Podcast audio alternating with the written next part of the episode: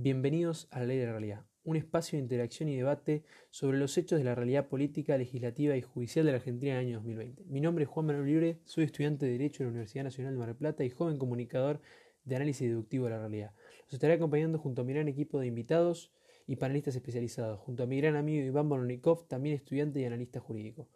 Les contaremos hechos legales y fácticos de hoy en día, intentando transmitir estas ideas. El derecho se presume conocido por todos, y eso es lo que queremos lograr. Acompáñenos.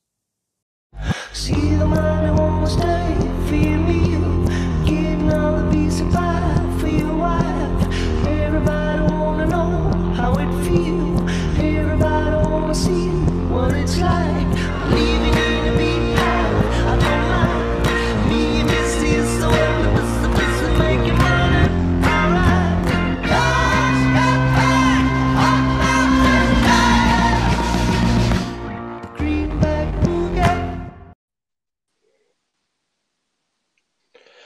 Bueno, ¿qué tal? Muy buenas noches a todos los que nos oyen. Eh, estamos aquí un día más en el primer episodio de, nuestro nuevo programa que lo nombramos en base a nuestra experiencia y conocimiento y en base a los hechos que hemos querido reflejar. Y le hemos puesto la ley de la realidad como una clara alusión a los hechos que, que hoy nos acontecen y en base a lo que nosotros, en base a lo que hemos podido aprender y adquirir de conocimientos, vamos a emprender en este nuevo viaje, este espacio que me parece muy productivo. Le doy la bienvenida a mi compañero Iván en esta, en esta, en esta nueva incursión en la comunicación. ¿Cómo andas, Iván? Hola, ¿qué tal, Juan? ¿Todo bien? ¿Vos? Buenas noches. ¿Cómo va? Buenas noches. Bueno, eh, estamos arrancando con este nuevo, este nuevo programa, en este nuevo espacio. Bueno, la idea es, nuestra intención es arrancar y poder hacer una pequeña presentación de lo que nos vamos a dedicar durante este tiempo que estemos acá. La principal intención es tratar de llevar hechos de la realidad y la cuestión del derecho a los sucesos que suceden y que acontecen hoy en día en la realidad, principalmente acompañado siempre de un marco teórico jurídico y de un marco jurídico general, que podamos llevar a todos los que nos escuchan y que puedan ser comprendidos para que sepan mejor quiénes somos. Eh, bueno, primero me presento eh, como su anfitrión, mi nombre es Juan Manuel Pelibre, soy estudiante de la Universidad Nacional de Mar del Plata, de Derecho. Eh, he trabajado en el ámbito jurídico desde hace más de cuatro, casi cinco años. y espero que mi compañero Iván se presente un poco, a ver cuáles son su, su recorrido. Bueno, mi nombre es Iván Bolotnikov, este, también soy estudiante de la Universidad Nacional de Derecho, este, de la Facultad Nacional de Derecho de Mar del Plata, este, y bueno, también llevo un tiempo considerable, de unos dos o tres años, eh, trabajando en el ámbito de lo legal en estudios jurídicos, y bueno, este, recorriendo el ámbito legal. Sí, nosotros somos compañeros, estamos estudiando juntos, somos un, somos un, tenemos una gran amistad. La verdad que estos tiempos han sido muy buenos y hemos podido aprovechar para, para empaparnos un poco de la realidad que hoy tenemos y los acontecimientos que tenemos. Bueno, sinceramente, para no perder mucho más tiempo y no dilatar la, la cuestión, principalmente hoy, además de presentar nuestros nombres, bueno, nosotros somos de la ciudad de Mar del Plata, en Argentina, por supuesto. Eh, claramente se denota nuestra afición por el derecho y por acercar, nuestra intención es acercar, creo que Iván ratificar lo que digo y, y acompañarme en, en lo que, en lo que consideres pertinente, acerca del derecho y explicarlo de una forma más funcional, más cercana al que lo escucha, más eh, amable, ya que el lenguaje jurídico suele ser bastante tirano con los que no desconocen de la materia. Sí. Y bueno, nosotros como, como sujetos simplemente académicos y que estamos en un proceso de educación, pretendemos llevar esta, esta idea muy buena. Bueno, el día de hoy queremos arrancar con una, con una temática muy importante que nos pareció relevante. Hoy estamos al día 22 de, de abril del 2020, estamos cursando en el medio de una pandemia mundial sobre el COVID-19, el famoso conocido y mundialmente renombrado coronavirus.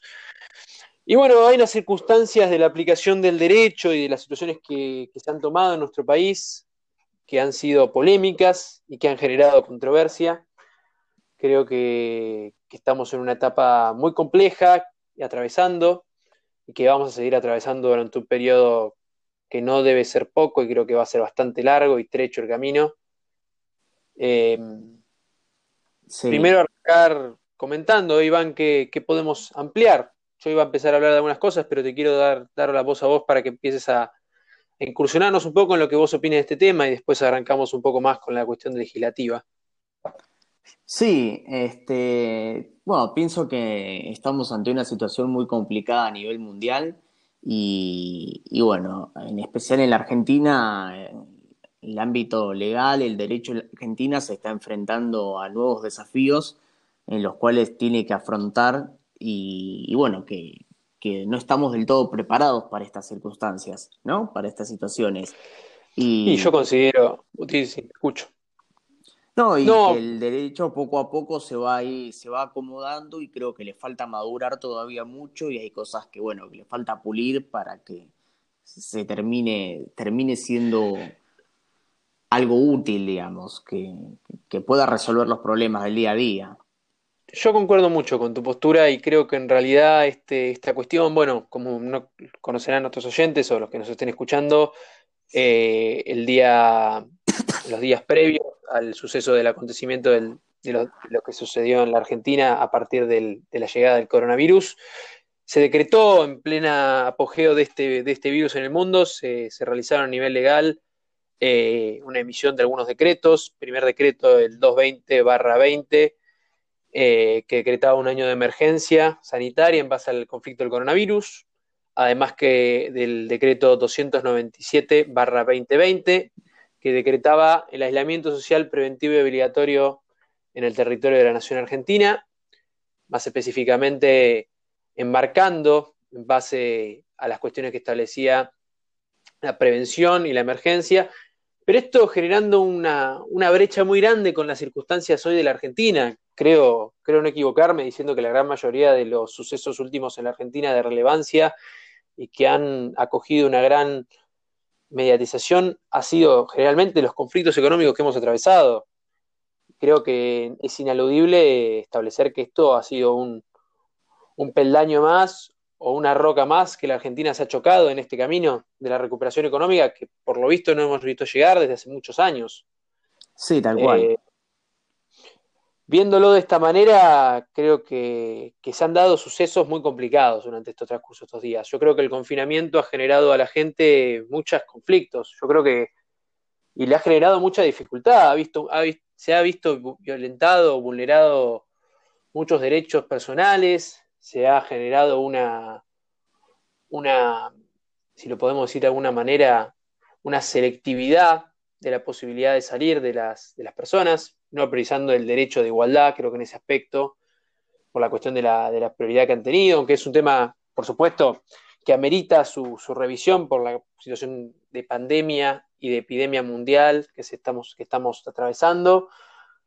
Yo creo que ha sido muy vulnerado el derecho personal de las personas, más allá de que de los sucesos acontecidos. Yo creo que el suceso más, más significativo que ha tenido esta, esta pandemia principalmente fue el hecho del cierre del Congreso y de, y de que la Corte haya decidido a partir de una acordada establecer una prórroga a una feria extraordinaria que había arrancado y se había extendido hoy en día por la, por la acordada 820 del día 1 de del 2020, que, que prorroga la feria extraordinaria respecto a todos los tribunales federales nacionales y las demás dependencias integradas del Poder Judicial, desde el primero, de, primero hasta el 12 de abril del 2020, y bueno, después se ha prolongado otra vez, se ha extendido por la acordada 10-20, la feria extraordinaria desde el 13 hasta el 26, como hemos comentado, hasta el día de hoy, que quedan aún cuatro días de la, del aislamiento preventivo social, el, social preventivo y obligatorio. Y bueno, en esa cuestión estamos. sí, la justicia está cerrada. No, que a simple vista parece algo sencillo el decir que para las personas que no están en el ámbito de lo legal, el decir que, bueno, hay una prórroga más a la feria, o sea, los juzgados no están abiertos y bueno, viste, todos podemos decir, y más vacaciones, este, pero en realidad todo lo que conlleva a nivel jurídico y a nivel social, lo que genera el que un juzgado esté cerrado, ¿no? este, tribunales federales y nacionales, este, personas. Supuesto, Iván, no lo dudes. Eh, hay otra cuestión también, que, los que no conozcan, para que sepan, las acordadas son las resoluciones y los acuerdos que llevan los ministros de la Corte Suprema de la Nación, que es el mayor y el principal referente y, el Tribunal Superior del país, que define cómo se maneja el Poder Judicial en lo que respecta a los tribunales inferiores. Para los que no, sepan de legislación y estén incursionando en este mundo eh, y no sepan del ámbito jurídico, les comentamos que, bueno, que los decretos son una facultad que se le otorga a partir de la Constitución al presidente, los decretos son emitidos por el Poder Ejecutivo, que se ejerce de forma unipersonal por una sola persona, en este caso el presidente de la Nación, el, doctor Alberto Fernández.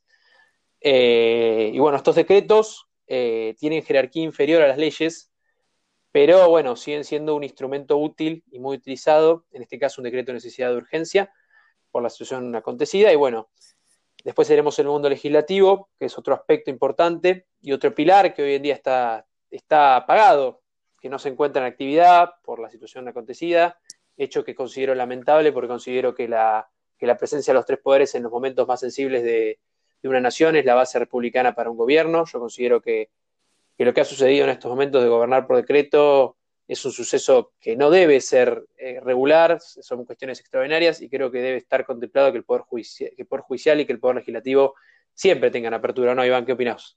Por supuesto, este, son la base de nuestro sistema, de nuestro sistema legal y de nuestro ordenamiento jurídico en Argentina. Este, por más que sean tres organismos independientes, trabajan los tres en conjunto, o sea, no sería eh, eh, hasta anticonstitucional, me atrevería a decir, que uno de los tres poderes trabaje por encima de los demás, ¿no? Que, no se respeten la, labor de los demás este, organismos.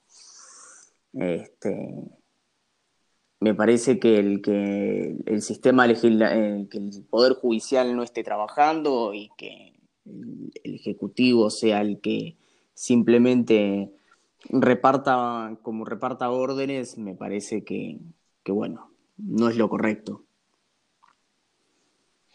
No, por supuesto. No solo eso, sino agregarle también el hecho de, bueno, de las atribuciones que este gobierno, sin criticarlo ni, ni hacer una. Bueno, llevando por ahí una crítica constructiva, podríamos decir. Por supuesto. Eh, alcanzada a todos los ciudadanos. Eh, creo que este gobierno como cualquiera que gobierne con decretos, eh, ha violentado el principio republicano de gobierno. Uno cree que en realidad la principal órgano que nunca debería dejar de funcionar, y eso yo no me canso de repetirlo en mi ámbito personal, y hoy lo repito acá compartiéndolo con todos ustedes, creo que el Poder Judicial es el último órgano que se debe cerrar, porque es el encargado de administrar la justicia. la justicia en los momentos de, de sí, sí, no, que es, eh, más, el Estado, el Estado ejerce la función, la llamada función jurisdiccional a través de los órganos, de, a través de los llamados órganos judiciales, que son los cualquier un juzgado. Este, sí, sí, cualquier instancia judicial en la cual se presente, obviamente respetando la, eh, la jurisdicción y competencia de cada, de cada tribunal o cada juzgado y cada y bueno, y cumpliendo principalmente en este sentido a partir de la Corte y en todos los tribunales inferiores a ella, de, cada provincia y a nivel federal, eh, de la justicia ordinaria como la federal, como recién nombraba. Y bueno, cerrando un poco la idea, que justo cuando Iván eh, pudo, pudo, utilizar la palabra, yo quería cerrar, fue el hecho de, eh, de decir que bueno, que el Poder Judicial tiene la disposición para eh, administrar la justicia, y que la justicia es una cuestión que en, donde hay controversia social como la que va a suceder en la Argentina, yo creo que no mucho tiempo con la situación económica que nosotros tenemos, hoy casi tenemos un 50% de la población por debajo de la línea de pobreza y un porcentaje un poco menor sobre eh, debajo de la línea de la indigencia. Y tenemos una inflación que va en, crecimiento y que se supone que con esta circunstancia de, emisión monetaria, como consideramos nosotros que la inflación es un fenómeno monetario, va a seguir en auge y va a seguir en ascenso, como muchos economistas y asesores financieros con los cuales he consultado me han comentado. La cuestión acá, trascendental creo a la hora de, ver, y Iván, por favor, interrumpime o, decime lo que opines sobre este tema, creo que es establecer cuáles son los límites para que un gobierno pueda gobernar por este medio único del decreto, de, la de, la unipersonalidad de, un individuo, y establecer una feria extraordinaria sobre el Poder Judicial y lo que esto conlleva en daños eh, a las personas que quieran tener acceso a la justicia. Uno piensa hoy en día que una cuestión primordial del derecho es el acceso a la justicia, y con lo que está sucediendo es imposible garantizarlo. No nos olvidemos principalmente de las acciones que consagra el artículo 43 de la Constitución, las acciones expeditas. Las acciones expeditas son aquellas como los amparos, los habeas corpus y los habeas data, que son aquellas funciones de las cuales son acciones inmediatas con resolución pronta y expedita, como lo define la palabra, para resolver problemas y violaciones de o lesiones a los, a los, bienes, a los bienes jurídicos que una persona puede tener, que se generen una vulneración inmediata o instantánea con una lesión inminente que se pueda generar.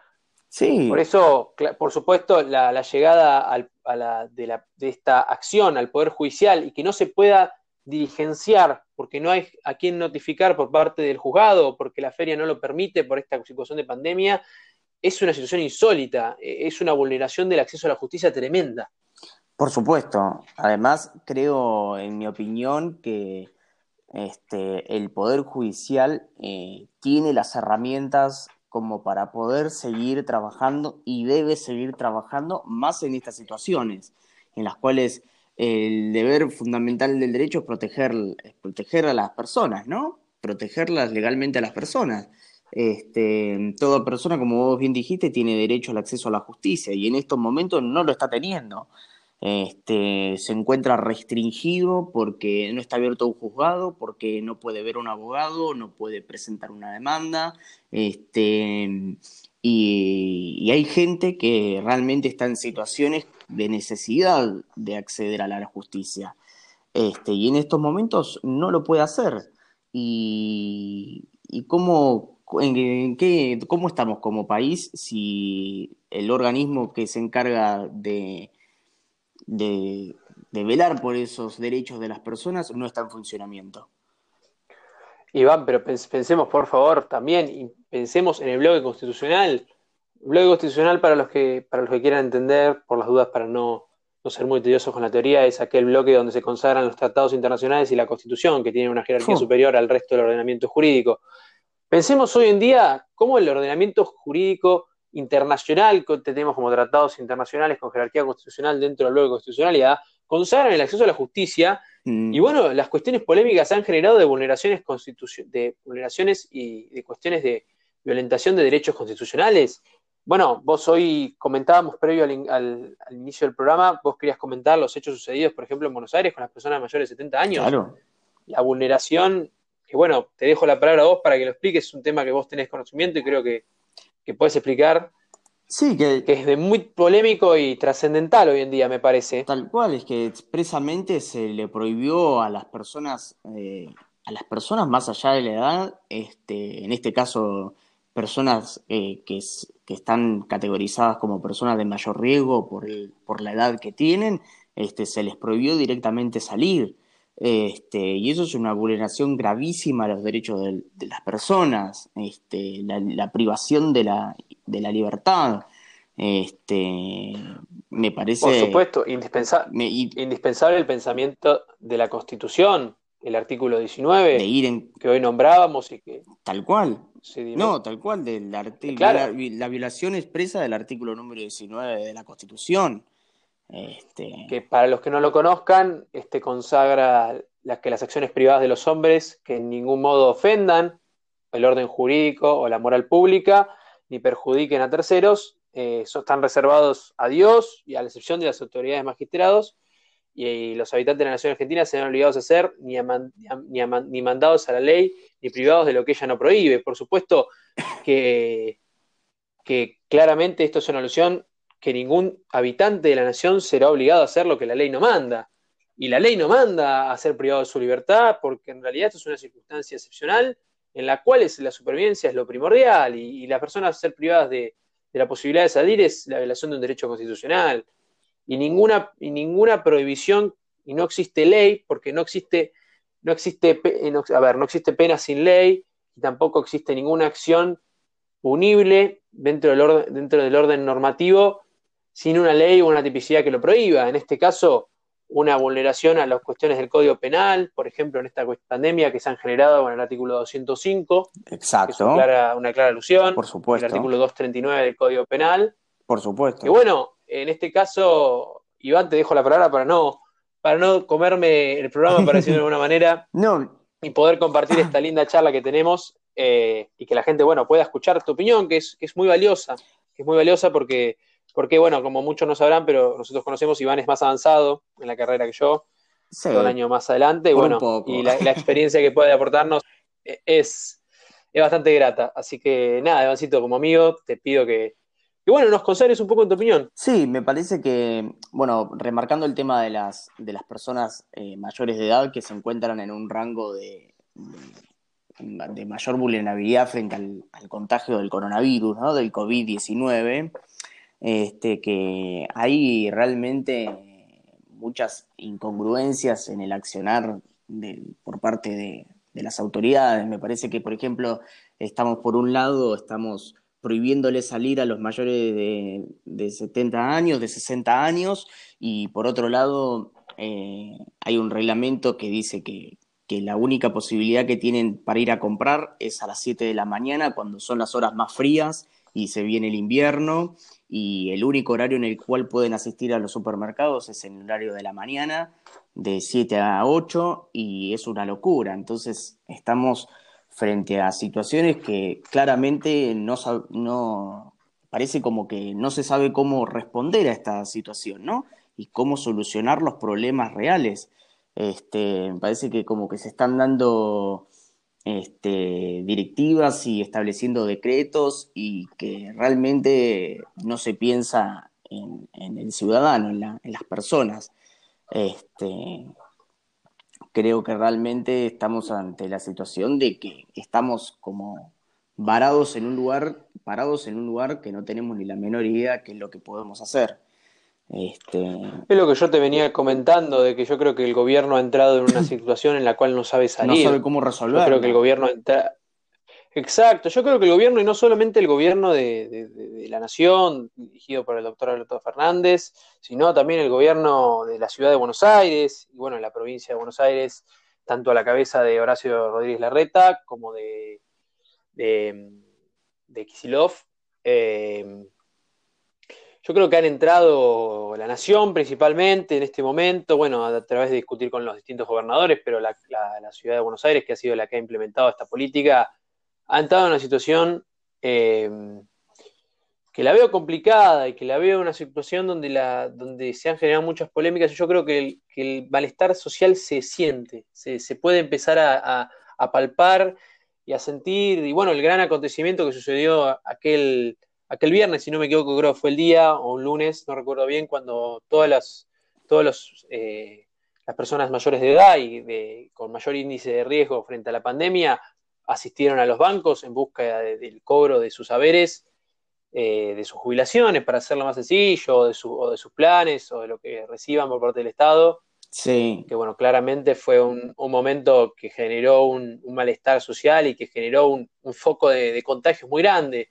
Y por más de que no hay casos que yo conozca aún autóctonos, creo que la, propagación del virus fue peor la prevención en ese aspecto y, el cierre del sistema porque aglomeró a muchas personas a realizar acciones de cuando se liberó un cupo, un espacio para poder ir a los bancos, creo que la gente se desesperó.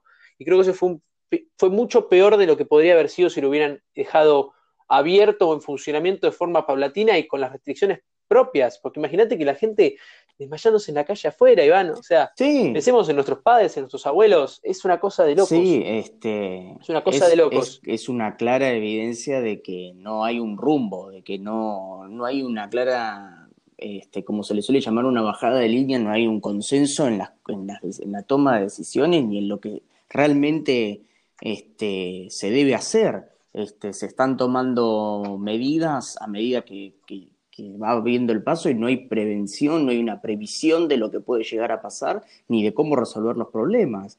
Este, los mayores saliendo un fin de semana de la nada, de, estar absolutamente el sistema financiero y específicamente de los bancos este, inhabilitados, este, que la gente no tiene acceso y es el único medio por el cual la gente, en este caso mayor, puede cobrar y de repente los mandamos a que este, vayan a las 7 de la mañana a hacer fila al banco para poder cobrar. Este, es una absoluta locura. No solo a las 7 de la mañana, sino con, con turnos y con, y con, y con mucha espera y mucha demora, gente que tiene problemas físicos evidentes y notables, la gran mayoría. Sí. Eh, es una cuestión de, poco de dignidad humana, podríamos pensarlo de esa manera. Más allá, o sea, nosotros pensamos que esto, no, no, no dejemos el hilo de que esto es un virus mortal para la gente mayor de 60 años, pero también es una gripe. Y hay acontecimientos que se presentan hoy en día que no, no, tomamos dimensión de la circunstancia en la que estamos ingresando como sociedad. En el, por más de que estas medidas yo creo que hayan sido correcto en una medida y creo que en el resto han sido muy equívocas.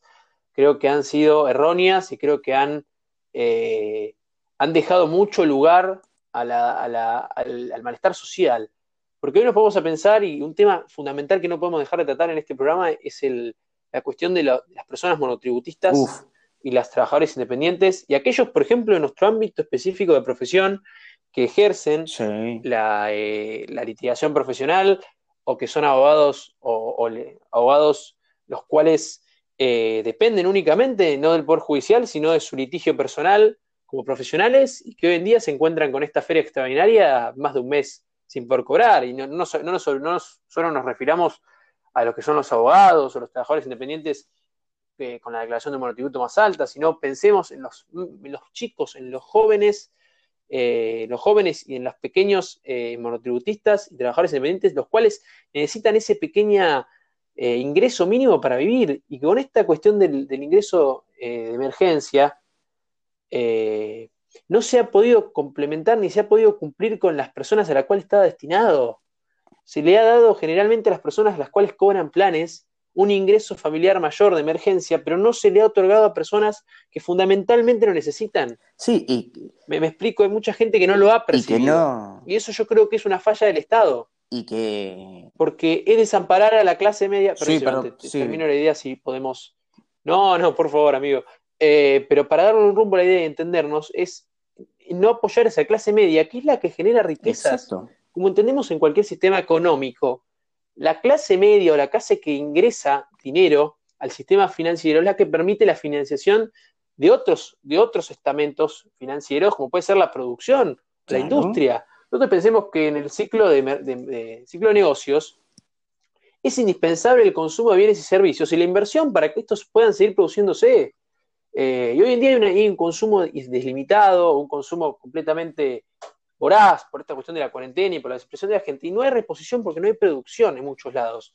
Entonces esto está generando que en un momento yo creo que va a haber un, choque y un desabastecimiento muy grande que nos va a generar una, crisis social, que la Argentina no viene preparada con las condiciones sociales de bienestar como para poder afrontar. En absoluto. Eh, es relacionar todo con todo.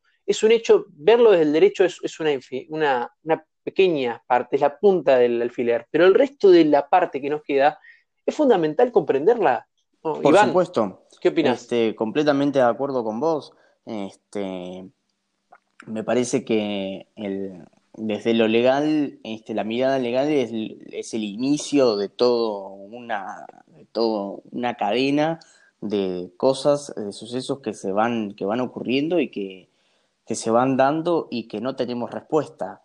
Y que hay, como vos bien decías, hay abogados que viven del día a día de litigios, este, que tienen sus estudios jurídicos y que están sin poder cobrar, este, tienen clientes que todavía no han podido finalizar los juicios, que les preguntan todos los días a ver cuál es la situación de sus casos, en qué quedó todo, este, que necesitan cobrar un juicio este, y que no se les regulan los sueldos no hay sentencias, este, me parece que estamos ante una falla gravísima del sistema judicial y bueno, y por parte de los monotributistas hay, eh, creo que, bueno, en el caso de la ciudad de Mar del Plata hay, creo que eh, una gran, un gran porcentaje de personas que son pequeños monotributistas que necesitan del día a día para poder comer, para poder vivir, pagar sus cuentas, este, y eso poco a poco lleva a que haya menos producción, haya menos movimiento de dinero en las calles y que poco a poco se vaya cayendo la economía y que corremos riesgos de que no se puedan levantar. Este, el gobierno... incorporemos claramente al, incorporemos claramente a las pymes en, este, en, esta ecuación, las pymes, las medianas y pequeñas empresas, que son las productoras de riquezas y las que salgan adelante a un país en cualquier aspecto y en cualquier sistema económico de hoy en día. Eh, vivimos un sistema capitalista donde necesitamos del consumo y de la producción y del ingreso de capitales para la inversión, eso es fundamental. Y hoy en día las pymes van a ser las que puedan sacarnos de este embrollo que tenemos hoy en Exacto. día. Eh, y estamos agobiando y acogotando porque no les estamos otorgando la posibilidad de que se puedan recuperar. Ahora se propone la, incorporación de nuevos eh, gravámenes o impuestos a las riquezas o a cualquier, a cualquier cosa que se les ocurra. Y, yo creo que, si nos ponemos a pensar en materia legislativa, cuando se ha aplicado o se ha, o se ha aprobado en, la legislación, en, el, Congreso una ley en materia tributaria y se, y se haya, eh, se, haya eh, se haya sacado otra para, para derogar esa ley, y nunca ha sucedido. Generalmente han sido los casos contados con la mano y creo en mi experiencia de conocimiento que han sido casi nulos.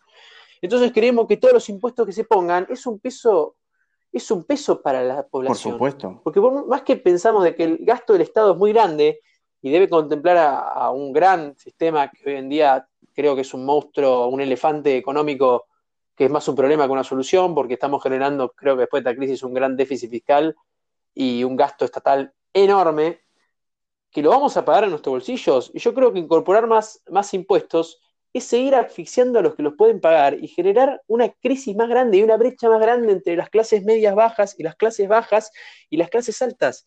Es seguir aumentando la brecha económica. Por supuesto. No nos olvidemos que la, que la Argentina es un país con mucha, pero mucha división social y económica.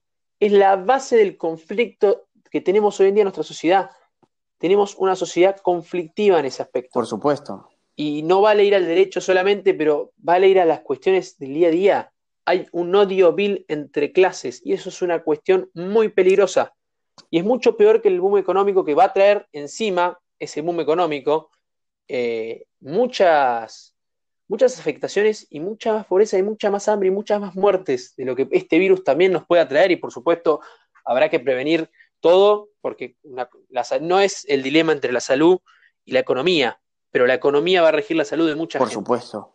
Este, hay gente que, en estos momentos, capaz que con los, precios este, siguen, siguen subiendo, la gente no está generando ingresos y hay gente que no puede acceder a una obra social, a una prepaga o a un sistema de salud este, lo que lleva a que también haya en algún momento un colapso del sistema de salud público y cargar cada vez más al Estado y que en algún momento no dé para más y que la sociedad este, llegue a su punto límite, ¿no? que los propios los ciudadanos lleguen a un, a un límite.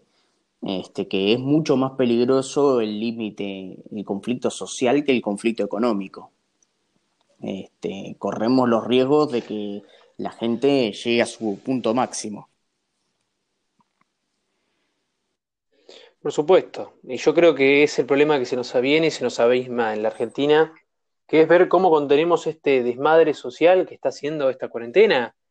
Eh, todos estamos hoy en día padeciendo el encierro, que en parte los que tienen la posibilidad de pasar la familia lo estarán pasando mejor y los que no pueden comer o no están pudiendo llegar a, final del día, no, mucho más a fin de mes, sino a final del día porque no tienen ingresos, lo deben estar pasando peor, pero lo que estamos en la posibilidad privilegiada de poder estar hoy en día acá, entendemos que es una situación que no está para más. Este aislamiento, no por, no prevenir el coronavirus, por supuesto hay que prevenirlo y hay que tomar las medidas, pero yo creo que hay que abrir el mapa. Yo creo que una solución planteada desde este lugar eh, va a ser plantear la solución de decir, bueno, ¿cómo logramos que todos estos sujetos que necesitan de ese ingreso para sostener la economía, les podemos otorgar la posibilidad de, acceder? Yo creo que, como decíamos hoy, el acceso a la reapertura y a la finalidad de esta feria extraordinaria es el primer paso, y el trabajo que hoy en día se puede realizar legalmente desde, desde casa, desde el estudio de una persona donde no haya contacto con el exterior,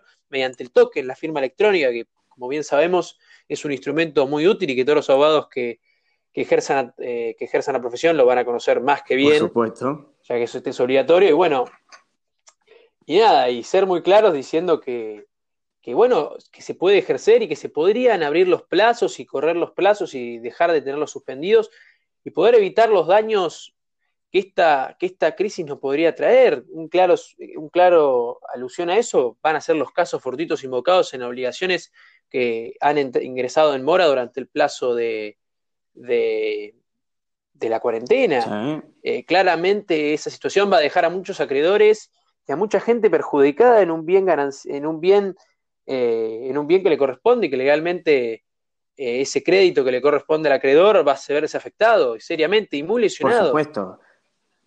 va a ser una, lesión a su, a su derecho y a su crédito como acreedor Vamos. De excepción, porque pensemos que el, caso fortuito, como bien sabemos los dos, eh, si es una cosa impredecible, puede ser completamente la extinción de la obligación. Entonces, remitámonos al, hecho de que la lesión que va a generar en, todos aquellos que tengan relaciones contractuales, incluso los sujetos que, celebren contratos eh, y por causa de fuerza mayor no puedan cumplirlos y se vea frustrado el fin, entonces se reacondicionen muchas situaciones, se empiece, bueno, con la presentación de, un litigio muy importante que a los abogados eh, les va a generar mucho movimiento, pero cuando se aglomera muchos conflictos en poco tiempo, después se estalla. Es muy similar a lo que pasó en el 2001 con los amparos por, la inhibición de la posibilidad de sacar la. Hoy estamos en esa misma situación. Hasta, hace unos días este, la gente no podía acceder a sus cuentas de ahorro este, ni a sus cajas de ahorro, perdón, para poder retirar dinero, pagar empleados, y eso es un, por decreto, y eso es una grave falla en el sistema. Perdón que te interrumpa, pero realmente me parece que no, no, no, es una gravísima falla. Este, estamos ante personas que, por ejemplo, bueno, sin ir más lejos, este, hasta hace poco se prorrogó el cierre de las tarjetas de crédito y yo no, sé hasta qué punto realmente eso es un beneficio para las personas. Este, porque en cuanto más prórroga tenemos, eh, uno más eh, utiliza la tarjeta porque no tiene dinero en efectivo, pero después la tarjeta hay que pagarla. Este, y llegamos a una situación. Habrá que, habrá que mediar. Y llegamos a una situación habrá que eh, conflictiva en ese aspecto con los bancos habrá que mediar judicialmente para ver cómo se, cómo se la cuestión de los plazos. Hoy los plazos de vencimiento están suspendidos. Es la última información que tengo, espero no, espero no estar equivocándome, eh, pero están suspendidos. Y al estar suspendidos, claramente eh, se está priorizando, por supuesto, la cuestión del, consumidor, que es un gran, un gran derecho que hemos adquirido en la Argentina, el derecho al consumidor, y que creo que hoy en día las grandes empresas eh, van a tener un gran conflicto a la hora de pago de sueldos y las personas van a tener un gran conflicto a la hora de pago de, las, obligaciones que tengan por la prestación de un servicio. Uh. Esencialmente las cuestiones que hoy en día son relevantes, yo creo que la telefonía, creo que las cuestiones de, más elementales, bueno, el pago de las cuestiones impositivas también, eh, y toda una cuestión de, todo está relacionado. Fíjate cómo está todo relacionado Principalmente pensemos en esto, la carga impositiva que hoy tenemos en la Argentina. Cómo nos afecta en el día a día y nos tiene comiendo de la palma de la mano para ver si llegamos a pagar todos los impuestos y podemos conllevar una vida con una posibilidad de, adquirir eh, los bienes necesarios para nuestra subsistencia de forma eh, relativamente normal y sin un sacrificio estratosférico. Pero fíjate cómo, la carga impositiva hoy nos asfixia en esta circunstancia y cómo la cuestión de las obligaciones que tenemos se está volviendo un círculo vicioso. Yo creo que los daños que se van a presentar a nivel social y económico son sí. Eh, no quiero ser pesimista, quiero tratar de llevar la mejor optimismo a la sociedad, pero concienticemos de que tenemos que empezar a, tomar medidas más, más efectivas, eh, como habíamos hablando, la, sí, sí, la apertura de, la justicia, la apertura del, del Congreso, de las dos cámaras, y bueno, y empezar a, debatir sobre esas problemáticas. Sí. Pero bueno, creo que eso es un tema que vamos a seguir tratando en otros episodios. que tenemos y ver cómo avanza la realidad. Me parece que ya llegando casi a los 40 minutos de charla, quiero, Iván, que, le demos un cierre a esto para que la gente no, se le haga muy tedioso. Pero bueno, eh, te pido por favor y te, doy la palabra para que le des el cierre que vos gustes a este programa, debido a que ha sido, sos parte de él y, y en conjunto estamos construyendo este espacio. Y nada, agradecerles a los que hayan llegado hasta esta altura de, la, de la, del podcast y de, la, y de este espacio para poder eh, escucharnos y tomar por ahí un poco de, conciencia que podamos transmitir desde nuestro, desde nuestro ámbito, que es el jurídico, y, que podamos eh, lograr que, puedan comprender algunas situaciones que se están presentando y que, y que podamos en conjunto tomar como sociedad las mejores decisiones. Les agradezco, espero que este primer episodio, ah, ya te dejo, espero que este, me despido yo de mi parte, eh, les agradezco mucho de verdad y espero que este episodio haya sido productivo y espero que nos sigamos encontrando en próximos, en próximos episodios, obviamente siempre acompañado de, mi fiel amigo Iván y de, los invitados que traigamos, que quería dejar de remarcar que este programa va a tener invitados especiales de todo tipo, eh, sobre economía, sobre eh, política, sobre finanzas, sobre lo que, lo que podamos encontrar que nos parezca relevante la situación actual. Y bueno, bueno, yo me despido, les recuerdo mi nombre por las dudas, Juan Manuel Beliure. Eh, y nada, les agradezco mucho por el espacio. Iván. Bueno, muchas gracias. Este, en principio agradecerte a vos por haberme invitado, que, que, bueno, que haber generado este espacio me parece muy importante. Este, y bueno, todo lo que podamos hacer y lo que yo puedo aportar a, al podcast desde el derecho y el poder debatir y bueno, acercar a la gente otra mirada y bueno, este, poder eh, tener un espacio en el cual este, hablemos eh, de, lo, de lo, acercar a la gente los aspectos legales de, la, de lo que sucede en el día a día. Este, me parece importantísimo y te quería agradecer a vos por el espacio, este, por haberme invitado y bueno, ya nos encontraremos y en otros episodios este, iremos puntualizando en diferentes temas. Este, como bien dijo Juan, el, el traer invitados especiales en distintas áreas que nos permitan abordar diferentes temas y bueno, este, poder compartirlo con la gente y, debatir. Este, bueno, muchísimas gracias y ya nos veremos en, siguientes episodios. Esperemos, esperemos, esperemos. Y ojalá les haya podido ser útil. Cualquier cosa, les vamos a dejar líneas de comunicación directa para que nos hagan preguntas y, nos acerquen incertidumbres y cuestiones y circunstancias de la vida que les sean polémicas. Desde este espacio, claramente, vamos a buscar siempre el, poder llevar la ley a la realidad, como bien el nombre de nuestro programa lo dice, pero también llevar a la gente la posibilidad de entender algo que es de todos, que es la ley y que es el derecho, y más específicamente el derecho. Eh, el derecho es algo que nos invoca a todos y que se presume conocido por todos y que tenemos todos el, tenemos todos el derecho y debemos tener la posibilidad de acceder al conocimiento de, este. Eh, bueno, les agradezco mucho y con esto doy un cierre final. Les deseo a todos muy buenas noches eh, y si lo escuchan de día, muy buenos días y que descansen todos y nos veremos en próximos episodios de la ley de la realidad. Hasta luego.